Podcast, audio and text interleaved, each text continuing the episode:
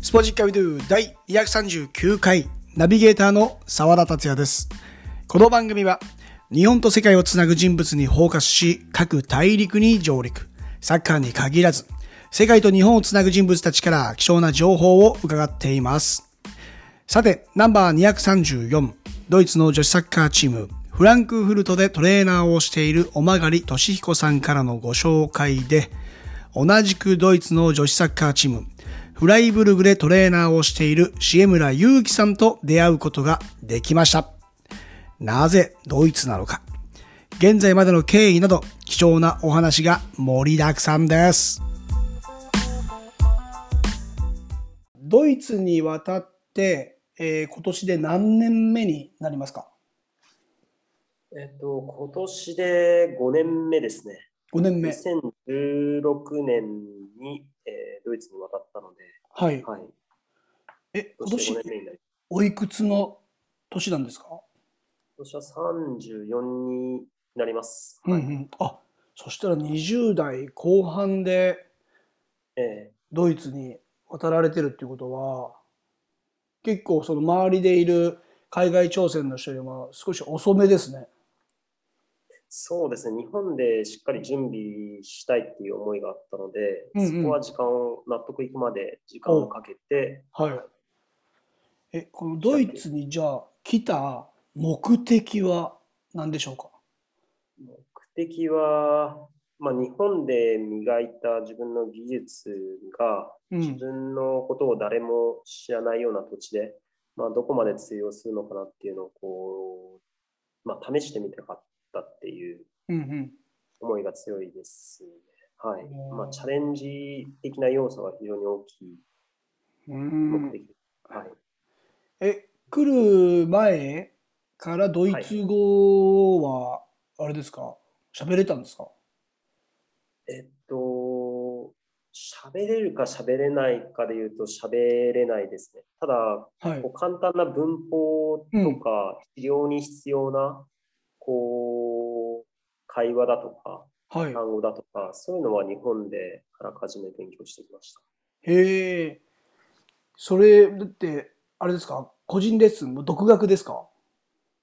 えっと2014年に1回、えードイツの方に単身で視察に渡ってまして、はいはい。でその時、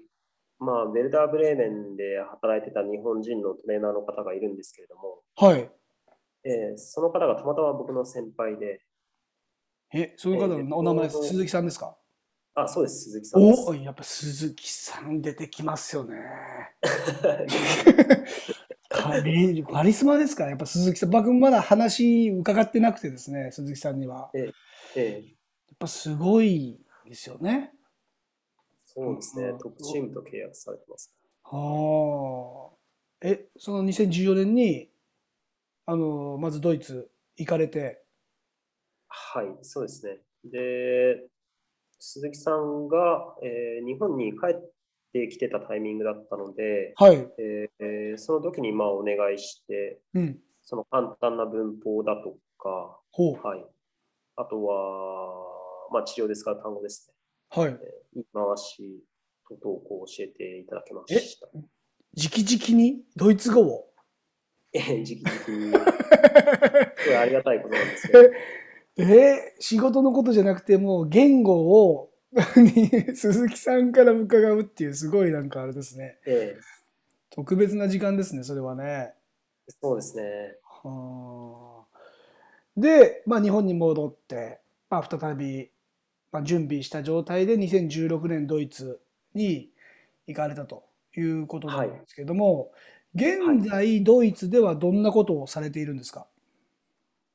現在は3シーズン目になるんですけれども、はい、えー、FC フライブルグの女子チームで、えーはい日本人トレーナーとして、えー働かせていただいてます。おーえこのトレーナーを要するに仕事としてドイツでされているということだと思うんですけどはい。そこまでたどり着いた経緯っていうのはどんな流れですかそうですね。現地の日本人コミュニティが主催する、えーイベントがあったんですけれども、はいはい。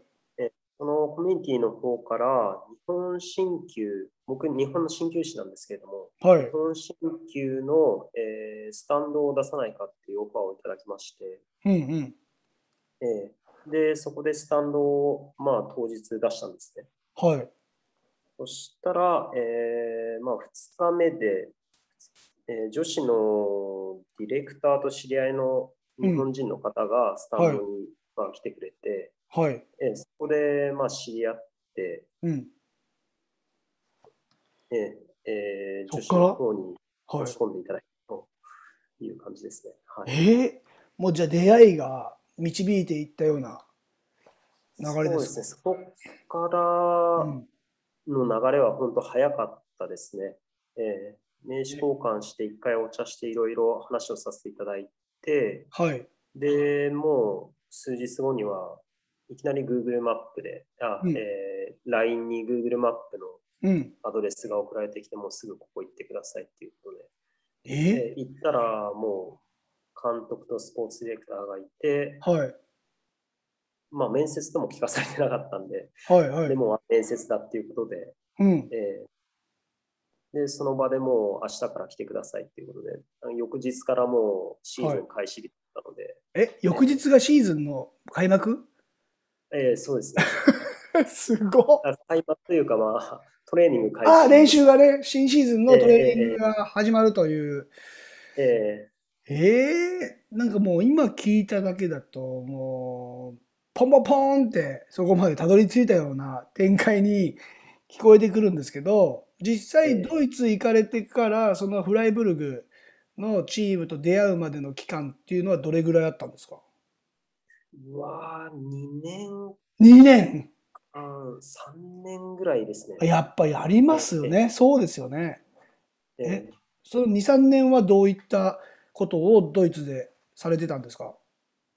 最初の半年はもう語学をどうにかしなければいけないので、うんうんえーまあ、語学学校に通いつつ、うん。はい。えーまあ、チャンスをいろいろ伺ってるような形でしたね。で、ハンブルガー SV っていうチームがあるはんいですけれ。ども、昔、高原さんとか言ってましたね。はい。そうですね。うんうん。そのチームが、まあ、車椅子バスケチームも所有してまして、はい。えーそこに日本人の選手が、まあ、3人所属していると、え日本人の選手が3人もいるんですか、ドイツにえっと、そうですね、当時ですね。すあ当時、すごっそうなんですね。初耳です。えーで、まあ、日本からそこの選手たちがサポートうん。をしてるっていうことで連絡がありまして、はい。で、1年目は、まあ、語学学校と並行して、うん。え2週間に1回、ないし週に1回ぐらいハンブルグの方まで行って、はい。えーサポートさせていただいてました。ほうあもう住まいは変えずに通ってるような感そじうでですすかね。はい。その時に住んでたのはフライブルグに住んでたんですかフライベルグですね。からハンブルグっていうのはどれぐらい離れてるんですかえっと、フライベルグがスイスとフランスの国境地帯なんですよ。もうはい一はい番南の方うなんんうですね。んうんうんうん。で、ハンブルグはもう一番北になるので、え要は九州から日本でいうと、ほえー九州から北海道ぐらいの距離があ る。すえそれを通ってたっていうことはそんなに頻繁に行っていたわけではないってことですか週1、2週週間に一回ぐらい 1! あ結の、構ハードですね。えー空港がまあ近くにあって、ああはいはいはい。で空港を使うともう2時間でう行んけうるん、んいやーすごい生活をされてましたね。で、うんうんうんまあでも目的があるからよちょっと多分旅のその距離もあんまり感じなくなってきますかね。慣れてくるし。そうですね。うんまあ、いろんな経験させていただいたんで、はいまあ毎回のサポートがやっぱり楽しかったですね。あーすごいなあそこにまたたどり着いたのもすごいですしえ他にも何かあるんですかそのあいフライブルグとの契約前はえっと、それが1年目ですね。あそれが1年目、 2は年目は、いうん、えっと、い当時、ブンデスの一部に所属していたインゴルシュタット FC っていうチームがはいあはいるんですけども、うんはい、そこで、まあ、1ヶ月研修させていただけるっていうことになりまして、はいえーそこで、まあ、1ヶ月間、2年目は研修させていただいて、うん当時そこに所属していた、まあ、選手たちを、うんその後もシーズン通してサポートさせていただいたっていう。うんおで、ー3年目で、えーはいフライブルグの方が引っかかってっていう。へえその、まあ、準備期間があってドイツっていうのも冒頭で話を伺いましたけども、はいえーその日本にいた時はどのような生活を送ってらっしゃったんですかえーっと、日本では、まあ、資格を取得して、はいえーそのまま専門学校の付属の鍼灸院の方で働いてました。おはい。で、それと並行して、えー大学のサッカー部の方で、えーいろいろトレーナーとしての経験を積ませていただいてましたね。うん学校に通って資格を取るっていうのは何歳ぐらいの時のあれですかお話ですかえっと、2校学校行ってるんですけれども、はい。まずは18で高校卒業してかあーはらダイレクトに、はいうんアスレティックトレーナーっていう学校に通いまして、はい。それがまあ2年ですね。ほうほうほう。で、そのまま、えっと、新旧学校の夜間部に3年間通いましたね、なので、全部卒業したのが23歳の時。 23歳。あ、でも、あれですね。もう若くして、その目標を一応決めて、進んでいったという流れだと思いますけども、アスレティックトレーナーっていうのはどういったことをされるんですかアスレティックトレーナーっていうのは、まあ、日本でいうこうトレーナーっていうイメージをうん。思い浮かべてもらえればいいと思うんですけど、まあ、テーピング巻いたりだとあか、はいはいはい。はいトレーニングを選手に、まあ、教えて、怪我を予防したりだとか、うんえ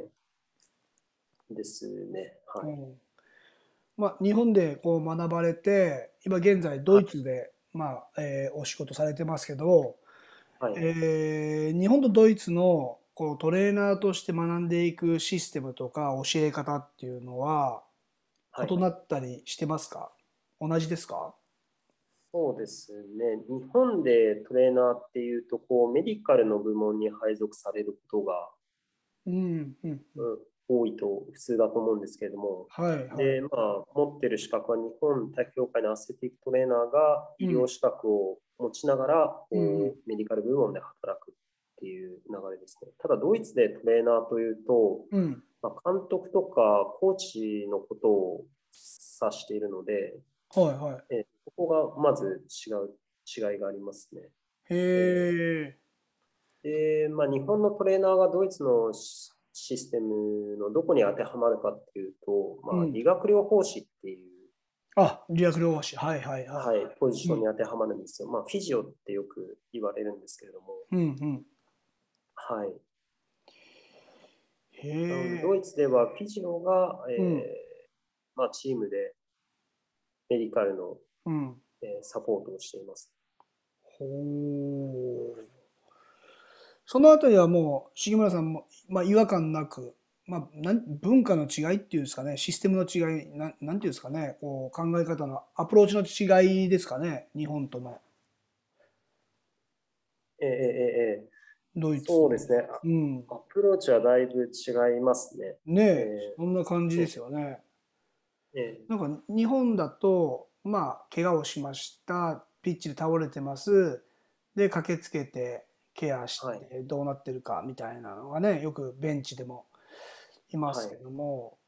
はいドイツももちろんいるとは思いますが、その役割がちょっとまた違うというはい。ことになってくるんですよね。そうですね。そうんの応急処置レベルのところに関しては、そんなに違いはなないいと思いますね。ほうほうはいほうほうほうすごい日ね。本の場合は、うんアスレティックトレーナーが医療資格を持っているので、はい例えばリハビリのところで言うと、こう応急処置から、まはいあ、要はメディカルメディカルのリハビリですうんうんね。メディカルのリハビリとアスレティックのリハビリ、うんうまあんうん、ピッチで行うようなリハビリなんですけれども、はい。うそれを一貫してまあ見ることができるんですね。ーん。ただこう、ドイツだと、えーフィジオ理学療法士がうメデんィカルリハビリを担当して、はい。で、アステティックトレーナーがアステティックの方、リハビリの方を担当するっていうような役割分担をするケースが多いです。ああ、もう専門で分けてるっていう、そうです今ね。ねはい。あえーの重複しないっていうか、まあ、これはええこの人の仕事っていうふうに分けられてるということですね。はい。ほう役割分担が、はありますね。うん。い。で、重村さんはチームではどんな役割を担当されてるんですかえーっと、まあ、チームのちょっと特殊な働き方をいろいはいろ模索しながらしてるんですけれども、はい。こう、監督コーチが、はいまあ、配属されてるこうトレーナーチームうんうん。を、えーまあ、フィジオ、ドクターが配属されてるこうメディカルチームですかね、はい。とアセティックトレーナーが、まあ、担当しているこうアセティックのうんうん。部門、えーまあ、3つあるとしたら、いまあ、その真ん中に位置しながらこう、それぞれの足りないところを補っているような働き方を今していますね。まあ、まあ、わかりやすく言うとマルマルチな対応というか。そうですね。えーええそんな人、周りにいるんですか少なくないですかいやそんいいるんですかといないですね。いないです よね。今聞いててもなんかこう、しっかりと一人一人の役割が決まってて、でも、シーガンさんはもう、まあ言ってみたら全部を賄ってくれる役割みたい な、そうですね。風に聞こえてくるから、やっぱり、ん日本人のトレーナーがこうドイツの地で求められる一つのヒントが隠されているのかなっていうふうにも感じますし、うそうんですね日本人としてどういうところを日本人としてのうこんう特徴を、まあ、どういうところをこう生かしながらうん生き残る術があるかなって個人としてもうんどういうところで生き残れるのかなっていう視点を持ちながらこう働いてたらこうなってしまいましたね。いやーでもきっとその場でのなんか対応力が重村さん高いんでしょうね。じゃないとあ、りがとうございまあ、いや一人一つのことにもう夢中になるましてやねその母国じゃないところで自分の結果をね残さないといけないとなってくるともう目の前のことに集中しがちだと思いますけどもでも、ええあこれもできそうだなとかこれもね肩書きもそうですけどメディカルスタッフでアスレティックトレーナーであと個人技術の専門コーチもこう、はいされたりしているっていうのも伺っているので。はいそうですうね。はいんまあすごい謎でしたもんね。ウォーミングアップとかもなんか、いや、あれですよね、担当したりするっていうそうですねき記事をよ、はい読んだんですけど、えーそうなんですか はい。最初はまあ担当する予定はなかったんですけれども、はい。現地のアスレティックトレーナーがこう、筋力トレーニングとか、うん。スピードトレーニングにわりかし特化したはいは人が、はい、人なので、い。うんうん。まあ、そういうコーディネーションとかっていうところは不得意だと。おーででそこは自分がまあ生き残れるというか、フォローできる部分、チームに貢献できる部分だなと思って、はい。ええいろいろまあうん監督とアスレティックトレーナーと話して、うん毎回のウォーミングアップの中で、ええそういうコーディネーションの要素を含んだものをう取り入んれていこうということで、ええ15分、12分から15分程度いただいて、はい。え、ちなみに、まあ、あの、ラジオなのでね、言葉で説明するのは難しいですが、どういったことを気を配りながらメニューを組まれるんですかウォーミングアップでは。ええあまあ、曜日によって全然うん変わるんですけれども、はいチームの雰囲気とかによっても、うんう基ん本的にはまあ週末の試合に、まあ、怪我なく100%の状態で、うんえー選手を出せるようにっていうことを心がけて、プランニングはされ、しているんですね。はいはい。でまあ、やってることとしては、まあ、ラダーとか、例えはばいミニハードルとか、はい。あとは、それが近づいていけばこう、アジリティとうか、んうんうんはいあとはチームの雰囲気がちょっとあんまり良くない時とかは、うんまあ、みんながちょっと笑顔になれるような、はいうんうんうん種目を取り入れたりだとか、うんうんえーまあ、そういったものを監督、コーチと話しながら、えーはあ取りそうすると、えっと、試合中の光景なんですけど、重村さん、よくリザーブとかがウォーミングアップしたりするじゃないですか。はい、ああの時トレーナーがね、一人ついてたり、まあコーチがついてたりしていることが多いと思うんですけども、はい。そういったものも対応されるんですかそうですね、アウェーの試合のウォーミングアップは、はい一応私、担当になってるので、ほうえーそこはコントロールさせていただいてますね。あ、それはやっぱりアウェイ戦のスタッフの人数が、あれですか、絞られてくるからとかっていうのそうはで、すね、アスレティックトレーナーの方の契約が一応、ホームとはい平日の練習になってるので、ほうほうほえーう。ええすごいですね。なんか、求められてる感がもう、ひしひしと 感じてくるんです ね。まあ本当にやっぱり、同じ日本人としては嬉しいですよね。もうここまで来ると、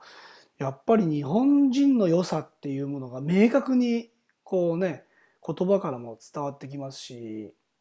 なんか、そうですね。空気を読んだり だとか、うん。やっぱり物事を空気、俯空瞰気、して空気を読むっていうことってドイツの人もされるんですかい一応。や、そういう言葉がまずないですね。あ、空気読めよとか。空気を読むっていう まあ、いい注意力だとかっていうような言い方をするんですけど、うこっちんだうんと違うじゃないですか、意味合いが。はい、はい。えへえ、ちょっとこれはね、すごいお話いっぱい聞かせてもらってるんですけど、あの、ちなみに、まあ、日本人を触った経験もあると思いますし、ドイツ人ももちろんですけども、何かこう、まあ、平均身長もそうですし、まあ、女子の選手とはいえね、体も、もちろん男子の選手も触ったことがあると思いますが、ーはいうん、その日本人とドイツ人を触ってみてなんか違いっていうのはこうあります肌でこう感じたものとか。そうですね大きい違いっていうのはそんなにないんですけれども、ほうやっぱり細かいところで言うと、なんだろうな。さ細かい違いはないですね。大きいところで言うと、うんはいえーまあ、サイズ感はもう違いますね。うん筋うん、肉の量と、あとは関節のごつさというか、かんあはい関節そういうのは、ちょっと日本人は持ってないものは確実に持ってますね。ほなんか昔で言うと骨が違うとかねなんかこう骨の太さみたいな感じで素人ながらはかん思っちゃいますけどえー骨格はやっぱりしっかりしてますよね、みんな。あのー筋肉の柔らかさとかはい。こう触ってよくねあすごいこれ柔らかくていい筋肉ですねっていう表現をされる人もいますし硬、まあ、硬くていい筋肉というよりかはなんかこう柔軟な筋肉持たれてる人とかが褒められてるのを聞いたことがあるんですけど はい。ドイツの選手とかっていうのはどうですかカチカチですか柔らかいのいや、そこはあんま変りわらななんいか日本人と差はあそうですか感じないですねえはいーなんかありますよね筋トレばっかしてるこう筋肉と筋これこの筋肉は筋トレじゃないなみたいなえええええ えまあ、やっぱり柔らかい筋肉を触った時は質が高いなっていうあやっぱ思いますのは、はい、思いますね。おやっぱりパフォーマンスとか確認しても、うんえースプリント力があったりだとか、はい瞬発力系が強かったりだとかすることはありますね。昔ブラジル人でサンパウロにはいジュニ,、ジュニーニョ・パウリスタっていう選手が確かにジュニーニョ・パウリスタ、うん、が僕は結構、まあ、注目してた時期があってはい。筋トレをしてないってインタビュー記事で書いてたんですよね。はい特に下半身は絶対にやらないって書いてあって、僕もまあそその時まだサッカーやってたんで、もう はい下半身やめようって 影響を受けたら、 受けたんですよ。素直にこうやめようっつってなんか自分に言い聞かせて下半身のスクワットとかやめたんですけど、はいえーやっぱ筋肉がそのすごい上質だっていう表現をされてたんですよね。ジュニーニョの担当トレーナーが。うんどどんな筋肉なんだかなっていうふうに思っててでもトップ選手って本当にいろんなタイプがいると思いますけどはい。まあ全体で共通する点っていうのはあるのかなとかなんかまあきっと、えープロ選手でも自分のチームメイトの体触らないじゃないですか。そうです ね。お前のあ、お前の筋肉いいな、みたいな感じで触らないと思うの で、もうこれトレーナーの人じゃないと聞けない話だなと思って、ちょっと聞いちゃいましたけど。はいうんいや、でも、身長180センチ以上のね、こう、代表チーム、うん、まあ多分85ぐらいは、多分ドイツの場合とかは、まあ、そうですね。ね、あると思いますけど、そこに日本人が多分身長175強8 78とかだと思いますが絶対になんか違いがねこう出てきますし、まあ、男子の場合ですけど、うん、女子の選手でも大きいですかやっぱりドイツは。あ大きいですね。う僕んの身長は168、9ぐらいあるんですけれども、はいはい。やっぱり女子チームの中に入っても、ちょっと、まあ、小さい方ですね。すごいですね。競技がね、バレーボールとかだったら分かりますけどね、サッカーですからね。まあ、それぐらい、うーん、まあ、文化というかね、その、まあ、東洋人、ね、また黒人、白人といろいろありますけども、うんはい。重要なね、スポーツやる上ではポイントになってきますよね。んそうですね。はあ、ちなみに今シーズン中だと思うんですよ。まだシーズン残ってると思うんですが、はい。今シーズン、えー携わってるチームはどうですかえっ、と、今シーズンは残り2試合ですね。2試合ではい12チーム中7位におうチーおうムした。はい。でも聞いたところによるともうあの育成が長けてるようなクラブなんですよね、はいフライブルグっていうのはそうですね。はい。若い選手がどうもたくさんいるいるっていうことで、特に今シーズンは、うんえー選手の入れ替わりがものすごく激しくて、はい多分10人以上の選手が入れ替わってるんですね。えシーズン前ですかシーズン中にシーズンシーズン前に10人の選手がいなくなって、はいまあ、10人ぐらいの選手がこうまた新しく今シーズンから入ってきてる、もう全然別のチームとして、はいその元の10人はどこに行った感じですか移籍しちゃったえっ大体まあブンデスリーグの他のチームだったりだとかはですね、いへまあまえまあ、サッカー自体をやめたっていう選手もいますし、あいますか、うんはい、でももうヨー、まあ、ドイツもそうです、まあ、バイエルンもそうですけども、本当にたくさんのチームに、あのフライブルグ出身の選手が輩出されてるんですよね。そうですね、その分、その10人いなくなったくだりなんですけれども、その分、下から上げてるんですね。あ、株組織から上に。はい、い。アンダー17の選手を、はいえーまあ、6人ぐらい上げたのかな。 6人トップチームに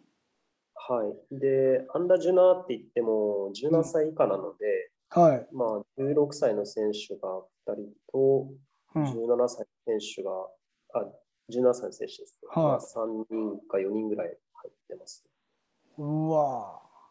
えーなので、そういう育成型のチームで、ぁうんうんうんうん。で、まあ、そういう経緯でバイエルンとか、まあ、結局、いいチームにそういう育った選手が引っ張られちゃうんですけども、おーまあでも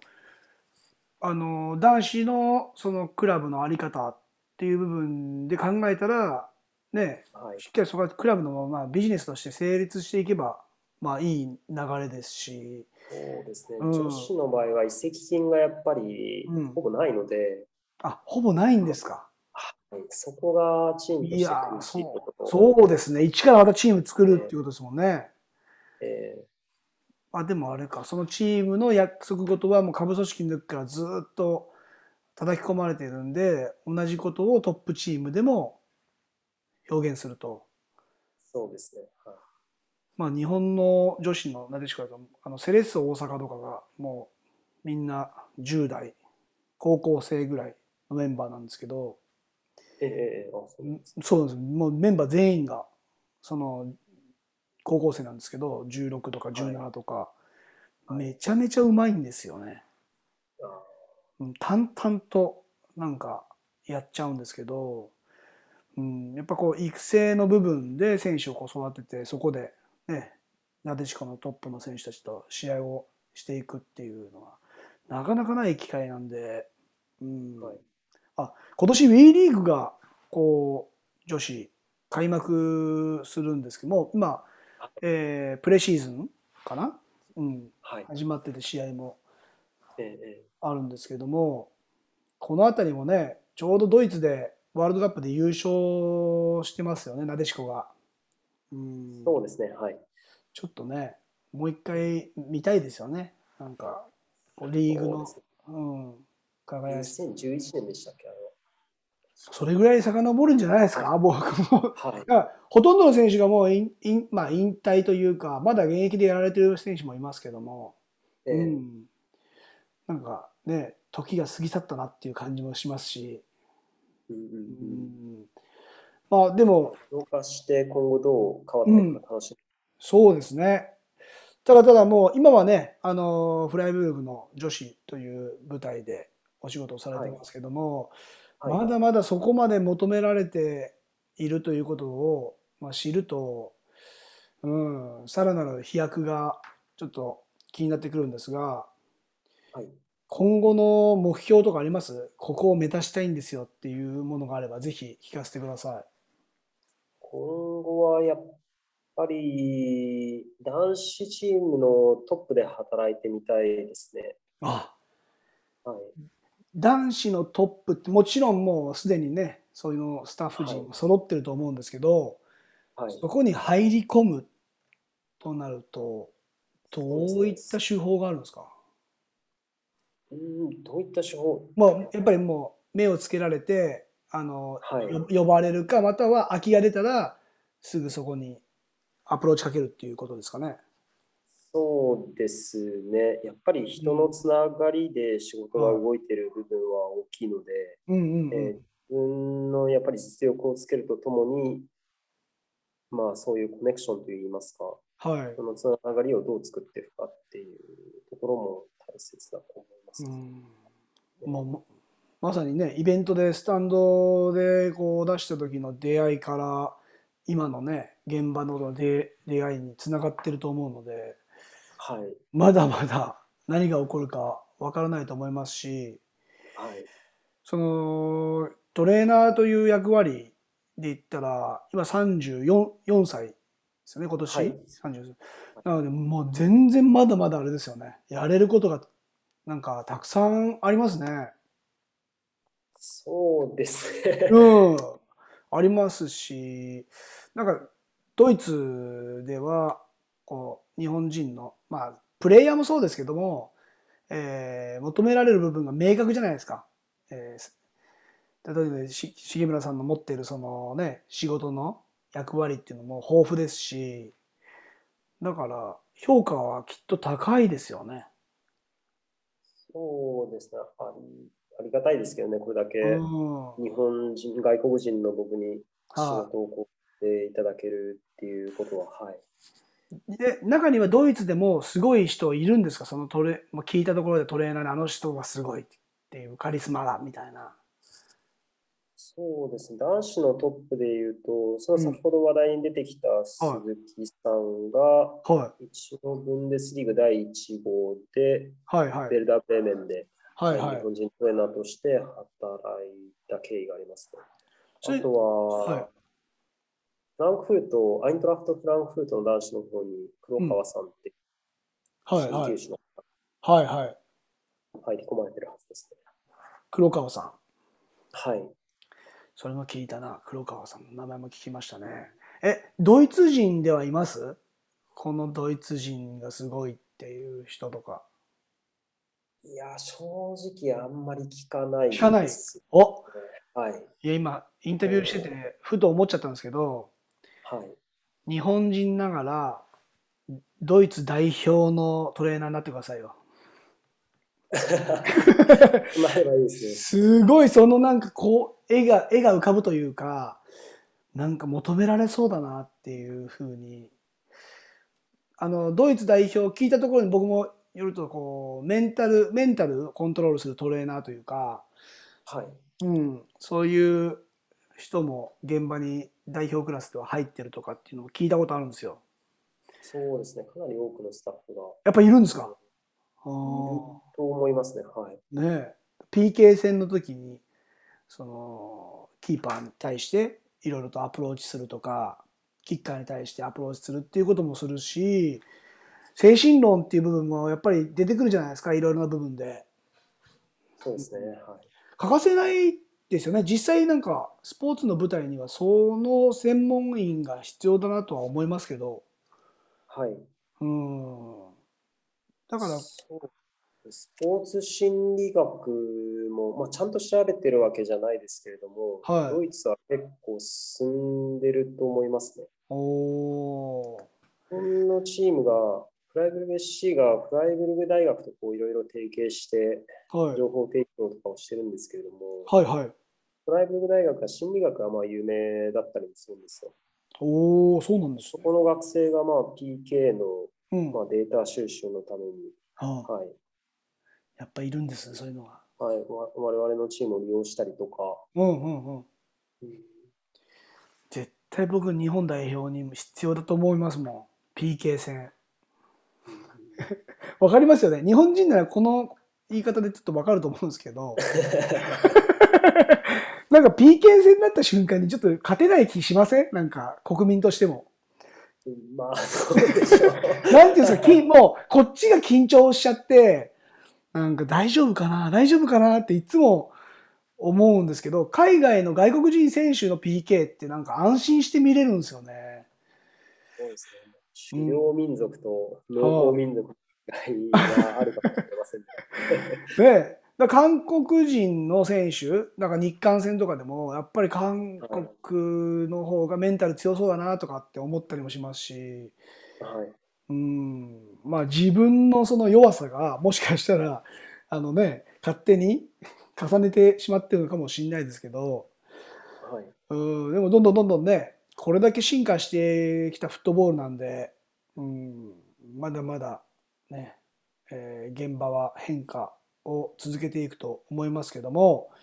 はえ、い最後に一つだけ聞きたかったんですけど、もうはい。やっぱりいろんな情報を含めて、今もね、まだ勉強、進化をとぐなんすあの四季村さんも続けていると思うんですが、はい。ドイツでの生活の楽しみとかありますい僕、この生活でこういうことを今楽しみにしてますって、今まさに今の流行りでもいいんですけど、今の流行り。自分の中のなんか今こういうのちょっとハマってるとか、こういう生活のリズムが楽しいとか、まあ、コロナでなかなかこう外に出る機会がめっきり減っちゃってるんであれなんですけれども、はいはい。あーやっぱり、フライブルグって中規模都市なんですけど、いろんな人種の方がうん。いるんですよね。ほうほう。ほうほなので、まあ、いろんな価値観に触れることはすごい勉強になって楽しいですね。う。うーん。あとは、まあ、コロナの前は、はい。うーんやっぱり時間が日本に比べて結構余裕を持って取れるんで、うんうん。ええ例えば夕食サマータイムがある時なんかは10時ぐらいまで明るいんですね。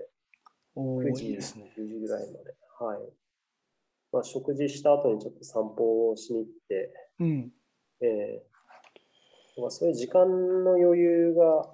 あるんあで、いろんな楽しみ方ができます。えまあ、1日24時間じゃないですか。はい。で、まあ、文化違えど、同じ条件の中で日本とドイツが存在していますけど、はい。なぜドイツはその時間にゆとりがあるっていうことを感じられるんですかななんかここが違うと思いますっていうものがあればぜひ聞いてみたいなと。仕事の時間ははっきりしてますね。あ働く時間労働時間がえー週40時間までとか、はい。一日大体皆さんどれぐらいサラリーマンというか周りでは働かれて8ます時間で週に2日は休みますとっていうような形だとは思うんですけれども、あでもそこは日本の人とそんな変わんないですもんね8時間労働で週休2日制ってことですもんねはい。えーでも時間があるって感じられるってことはなんか違うんでしょうねきっとそうですね。うん日本であはとはうまんあ、例えば病欠とかもすぐ取れますし、おー個人の、個人に対してこう、なんだろうな、じ個人がやっぱり尊重されてるところはありますよね、仕事うんなるのほ時どね間っていうところよりも。休みたいと思えば休ませてくれるし